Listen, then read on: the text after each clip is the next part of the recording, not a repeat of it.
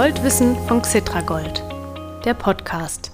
Kapitalanlegerinnen und Kapitalanleger, machen Sie sich Sorgen um Ihre Altersvorsorge? Ich schon. Zwar sieht mein jährlicher Bescheid der deutschen Rentenversicherung über meine bislang erworbenen Rentenleistungen pro Monat auf dem Papier ganz ordentlich aus, aber hey, wir haben seit Monaten sieben, acht oder gar neun Prozent Inflation in Deutschland und Europa und Inflation heißt Preissteigerung, also Papiergeldentwertung bzw. Kaufkraftverlust. Was bedeutet ein relativ hoher Kaufkraftverlust für unsere Altersvorsorge, unser Gespartes und unser Wertpapierdepot? Und welche Rolle könnte oder sollte sogar Gold als langfristiges Investment mit Blick auf die Altersvorsorge spielen? Gerade vor dem Inflationshintergrund. Das besprechen in dieser Folge des Goldwissen Podcasts von Xetra Gold Robert Halver und ich. Robert Halver kennen Sie vielleicht aus Funk und Fernsehen und natürlich vom Goldwissen Podcast. Er ist auch hier regelmäßiger Gesprächspartner. Robert Halver ist ein jahrzehntelang erfahrener Kapitalmarktstratege und Chef der Kapitalmarktanalyse bei der Bader Bank. Ich bin Mario Müller-Dofel, der Moderator des Goldwissen Podcasts. In wenigen Sekunden geht's los mit dem Interview.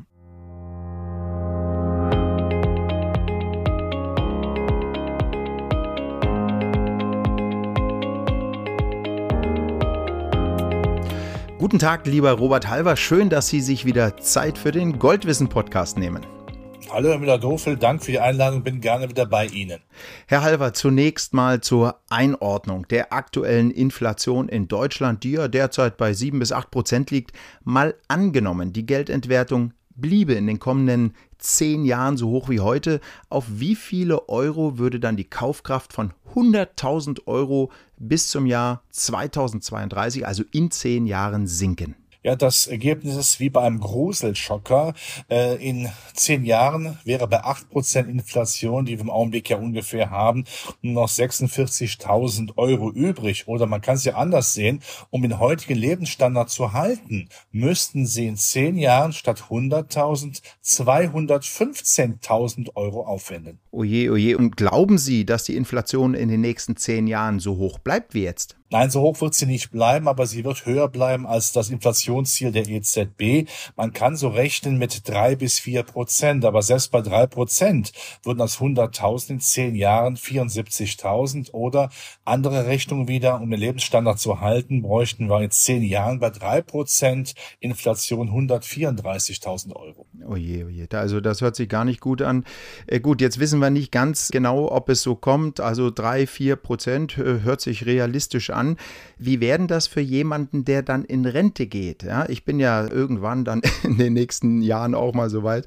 Allerdings dauert noch ein bisschen. Aber mal angenommen, da kriegt dann jemand in der Rente, äh, so wie es heute auf dem Papier steht, von der Rentenversicherung 2500 Euro staatliche Rente aufs Konto überwiesen. Was bleibt denn davon dann noch übrig, wenn wir 3, 4 Prozent Inflation haben? Bleiben wir bei den 4 Prozent, dann hätten mhm. Sie in zehn Jahren für den 2500 Euro ja nur noch 1600 689 Euro übrig oder mhm. wieder die andere Richtung, wenn Sie den heutigen Lebensstandard halten müssten, müssten Sie eine Rente von 3700 Euro bekommen und das geht schon mathematisch gar nicht, weil es weit oberhalb der maximal möglichen Rente ist. Ja, und was müssen wir jetzt machen, Herr Halver, um diesen Kaufkraftverlust, der uns da bevorsteht, in den nächsten Jahren entgegenzuwirken? Eine 180-Grad-Wende. Weg vom Zinsvermögen, sich immer vor Augen führen, Zinsvermögen ist unattraktiv. Jede Darmspiegelung macht mehr Spaß. Und man muss das immer mit den Leuten klar sagen. Wir müssen endlich dem Sachkapital mehr Aufmerksamkeit widmen. Ich weiß, die Politik hilft uns hier überhaupt nicht. Sie hält ja nach wie vor Aktien für Teufelszeug, aber ohne eine gehörige Portion eben Aktien, gerne auch regelmäßig jeden Monat mit Aktiensparplänen bedient, kommen wir nicht über die Runden. Ansonsten spielen wir mit unserer Altersvorsorge. Und da ist Altersarmut sicherlich für viele von uns ein großes Thema. Ja, ähm, wenn Sie jetzt Aktien ins Spiel bringen, fällt mir natürlich das äh, erste Halbjahr 2022 ein. Da sind Aktien zum Beispiel in diesem Zeitraum sehr stark gefallen. Warum sollen Aktien ja angesichts dessen eine gute Sache sein? Die können doch auch fallen. Ja, zwei Dinge dazu. Ja, Aktien haben immer höheres Risiko als Zinspapiere. Sie schwanken deutlich mehr. Aber deshalb ist ja für mich immer das Credo, dass man längerfristig anlegen muss, nicht nur mal kurzfristig. Das ist die erste Aussage. Und wenn man zum Beispiel den deutschen Leitindex, den DAX sieht, dann bekommen mhm. Sie eigentlich im Durchschnitt 7,6 Prozent. Gut, es gibt auch Jahre, da haben Sie Verluste. Es gibt auch Jahre, da haben Sie 20 und 30 Prozent. Sie müssen aber das Mittel nehmen. Und diese 7,6 Prozent wären ja jetzt interessanterweise genau die Rendite, die die Inflation ausgleicht, wohl wissend, dass sie nicht so hoch bleibt. Sie bleibt absolut hoch, aber nicht so hoch wie mit acht Prozent. Wir haben eben von drei bis vier Prozent gerechnet. Das ist also dann definitiv die Alternative. Und dann die zweite Sichtweise, ja, wenn im Augenblick die Aktien auch gefallen sind. Ich habe da Anfang des Jahres gehört, Aktien kaufe ich nicht viel zu teuer. Jetzt ja. sind sie deutlich billiger geworden. Also man muss natürlich dann auch äh, nicht immer sich die Gemengelage so zurechtstricken, wie es einem passt. Ich kenne das von vielen Aktienhassern, die sagen immer, wenn es runtergeht, wie gut, dass wir keine Aktien haben. Aber wenn es mhm. hochgeht, höre ich nichts. Es ist ein Stummfilm. Ja, gut. Also die Message ist hier langfristig über Jahre hinweg und nicht kurzfristig da rein raus, äh, weil das, äh, wie, wie heißt es an der Börse, hin und her macht Tasche leer. Ne? Richtig, ich könnte es so sagen, wie das der Rheinländer gerade formuliert. Das ist wie beim Alkohol. Mäßig, aber regelmäßig. Gut, äh, dann kommen wir mal zu Staatsanleihen. Das ist ja auch eine sehr etablierte Anlageklasse und die bringen doch jetzt wieder Zinsen, nachdem die Notenbanken in den USA und in Europa die Zinsen angehoben haben. Wie wäre es denn mit Staatsanleihen im Depot? Ja, wir können ja von Potemkinschen Dörfern gerne sprechen, aber wir sollten bitte auch hinter die Kulisse schauen und die schöne Fassade dahinter ist absolut grauenhaft. Warum? Es mag ja sein, dass sie etwas mehr Rendite für Staatspapiere bekommen, aber die Inflation frisst sie doch komplett auf. Es bleibt doch nichts hm. hängen. Das ist doch die falsche Aussage. Ich darf nicht nur der Nominalillusion hinterherhängen nach dem Motto, na ja, es gibt ja höhere Zinsen. Ich muss immer schauen, was bleibt denn hängen nach Inflation. Zinssparen ist der sichere Weg, arm zu werden. Und man kann noch ein weiteres dazu sagen. Es gibt ja auch die Zeitgenossen, die sagen, hurra, die Minuszinsen sind weg. Auch das mhm. ist natürlich eine Milchmädchenrechnung. Denn auch hier gilt natürlich, was habe ich denn für eine Anlage, wenn ich 0,000 Prozent Zinsen bekomme, aber eine Inflation bei 8 Prozent liegt? Gar nichts. Nein, wer Zinssparer ist oder Zinssparerin, das wird ja immer mehr gegendert, äh, dann ja. muss man sehr klar erkennen, ich bin ein Spekulant, wenn ich das mache. Das ist kein sicherer Hafen mehr, weil die Inflation frisst mich definitiv auf und das muss man sich klar immer vor Augen führen. Ja, jetzt haben Sie zwei äh, Wörter gesagt in Ihrer Antwort, die mich auf Gold gebracht haben. Ja, einmal Zinsen. Sie sagen Zinssparen. Das ist es nicht mehr, aufgrund eben der Inflation und der niedrigen Zinsen, die wir dafür bekommen. Und Sie haben gerade das Wort sicherer Hafen benutzt. Jetzt sagen viele Goldkritiker, ja, Gold braucht man nicht, bringt ja keine Zinsen, bringt keine Dividenden. Ne, das sagen Sie auch. Wie ist es denn mit Gold in einem Altersvorsorgeportfolio? Ist das was oder nicht aus Ihrer Sicht? Das ist was, weil die Welt instabiler wird. Jetzt schauen wir zuerst mal auf die geopolitische Lage. Wir haben ja nun Krisen inflationärer Art. Man könnte fast sagen, die Inflation passt bei, bei Preisen genau zu, zu Inflation, zu Krisen. Das heißt, man hat dann gerne immer auch eine Anlage, die wertsicher ist. Und Gold ist seit 6000 Jahren wertsicher. Das ist die eine Sichtweise. Die andere Sichtweise heißt natürlich, ja, wenn die Zinsen hoch sind und nach, auch nach Inflation hoch sind, das heißt, wenn wir also eine positive Realrendite haben, wir haben im Augenblick eine dramatisch negative, dann hat Gold natürlich eine scharfe Konkurrenz. Aber diese Konkurrenz ist nicht sichtbar. Man kann es so vielleicht beschreiben, Gold ist ist im Augenblick der Muhammad Ali, ja, der in seinen ja. besten Zeiten kämpft. Und der Gegner, die Zinspapiere, das ist ein angetrunkener Boxer, wo man sagen muss, der letzte Kampf war einer zu viel. Mhm.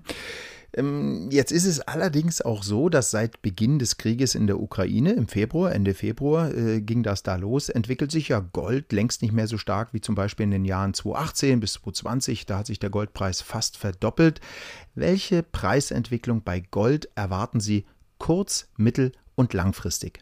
Ja, kurzfristig ist das Umfeld schwierig, weil der Dollar sehr stark ist. Wir wissen ja mhm. alle, die Rohstoffe notieren auf Dollarbasis und es gibt ja den Spruch, je stärker der Dollar, desto schwächer der Goldpreis, weil die Währung, also Dollar und Gold immer so ein bisschen gegenläufig laufen. Ja, aber ja. müssen ja längerfristig äh, dann durchaus denken und sagen, der Euro wird zwar zu keiner Superwährung werden, aber äh, es scheint ja auch ein bisschen dann über die Zeit etwas an Stärke zu gewinnen. Das ist das eine. Das zweite ist, dass man sagt, ja, die Zinsangst ist ja noch da. Wenn also nach wie vor von Zinserhöhungen gesprochen wird, dann muss ich aber direkt dagegenhalten und sagen, wir werden weder in Amerika und schon gar nicht in Europa Zins Erhöhungen sehen, die auch nur im entferntesten mir äh, Lust, einen Lustgewinn bei Zinspapieren versprechen. Also hat Gold auch in Zukunft keine große Konkurrenz. Und noch eines, mhm. das ist immer sehr wichtig, die Notenbanken, gerade im asiatischen Raum, auch gerade von Ländern, von Notenbanken, die, ich sage es mal so, nicht die größte Sympathie für US-Staatspapiere haben, aus geopolitischen, wie auch immer Gründen, ja,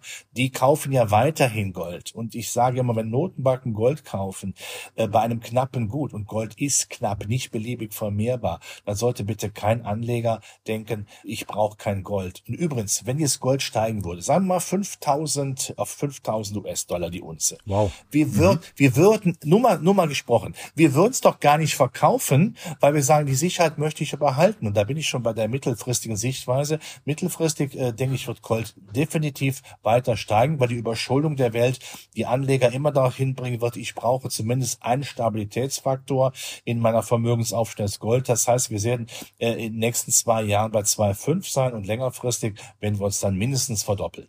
Mhm. Na, dann lassen wir uns überraschen.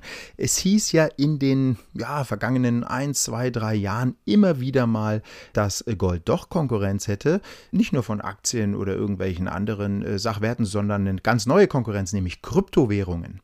Darüber haben wir beide auch mal gesprochen im Oktober 2021, also vor fast einem Jahr. Wie sehen Sie Kryptowährungen als Goldersatz heute? Dann schauen wir doch mal auf das letzte halbe Jahr, das Sie angesprochen haben, die letzten mhm. sieben, acht Monate.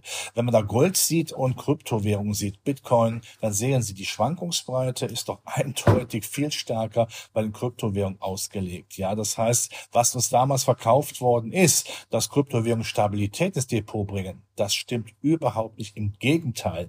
Gold schwankt zwar auch, aber man kann es vielleicht wieder mit einer Metapher beschreiben. Gold schwankt so wie der Bodensee und Kryptowährung wie der Atlantik. Und wissen alle, der mhm. Atlantik ist ein sehr wildes Meer. Das heißt, die Kryptowährungen bringen keine Ruhe ins Depot. Sie werden immer stärker auch von der Politik an die Kandal genommen. Regulierung. Das soll jetzt nicht heißen, dass man in Kryptowährungen, Kryptoanlagen nicht investiert, aber sich immer klar vor Augen führt. Es ist ein spekulatives Anlageobjekt, das Daseinsberechtigung zwar hat, aber bitte, es kann mit Gold überhaupt nicht konkurrieren. Die Stabilität ist durch Gold besetzt. Olympische Spiele, Gold bekommt die Goldmedaille und Krypto maximal die Bronzemedaille. Mhm. Wie viele Prozent eines Altersvorsorgeportfolios empfehlen Sie, in Gold zu halten und an welche Goldanlagen denken Sie, wenn es um Altersvorsorge geht? Was glauben Sie da ist eine gute Idee? Ich habe immer gesagt, um die zehn Prozent seines mhm. äh, liquiden Anlagevermögens lassen wir die Immobilien außen vor, sollte man in Gold halten und auch drauf sitzen bleiben. Im Grunde genommen wie Onkel Dagobert auf seinen Dukaten bei Walt Disney.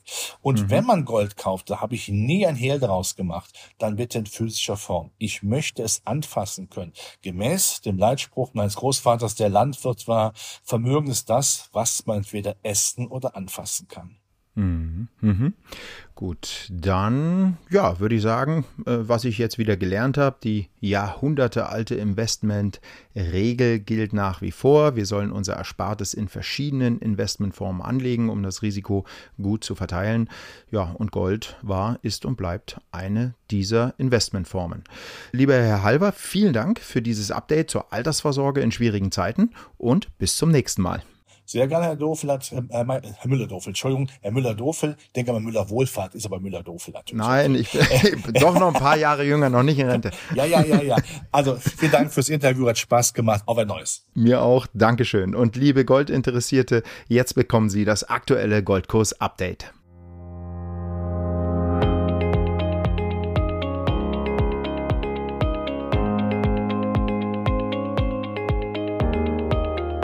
Der Goldpreis an der Börse hat sich seit der Veröffentlichung der vorigen Goldwissen Podcast Folge 35 bis zum Erscheinen dieser Folge kaum verändert. In US-Dollar ist er in dieser Zeit um rund 2% gefallen und in Euro wechselkursbedingt um rund 1% gestiegen. Er notierte am Ende des Monats bei rund 1750 Dollar bzw. Euro. Vielsagend finde ich eine Edelmetallstudie des Goldhändlers Filoro und der Universität St. Gallen in der Schweiz, die die Verfasser Mitte Juli veröffentlicht haben. Ich zitiere mal einige Ergebnisse. Gold ist der Studie zufolge die beliebteste Kapitalanlageform in der Schweiz, knapp vor Immobilien und deutlich vor Aktien. Laut der Studie beurteilen 67 Prozent der schweizerischen Bevölkerung Gold als eine sinnvolle Geldanlagemöglichkeit. Die Beliebtheit zieht sich durch alle Altersgruppen über 18 Jahre, wobei Männer goldaffiner sind als Frauen, wenn es um Gold als Kapitalanlage geht. Mehr als die Hälfte, nämlich 52 Prozent aller Befragten gab an, dass sie am ehesten in Edelmetalle investieren würden, wenn, ja wenn, ihnen ein größerer Geldbetrag zur freien Verfügung stände. Pro Kopf besitzen jeder Schweizer und jede Schweizerin derzeit im Schnitt fast 95 Gramm physisches Gold. In diesem Durchschnitt, das muss man bedenken, ist auch jedes Kind, jedes Baby mit eingerechnet, also die komplette Bevölkerung. 95 Gramm entsprechen derzeit übrigens rund 5400 Euro. Goldschmuck wurde in dieser Studie nicht berücksichtigt. Die Schweizerinnen und Schweizer investieren in Edelmetalle wie Gold, weil sie sich davon Stabilität und Sicherheit erhoffen. Diesen beiden Investmentmotiven haben jeweils mehr als 40 Prozent der Befragten zugestimmt. 29 Prozent sehen in Gold einen Inflationsschutz. Ein weiteres relevantes Motiv ist der Vermögensaufbau.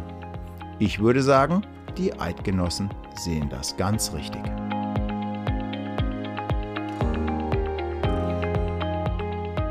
Und nun sind wir am Ende zumindest der Goldwissen Folge 36.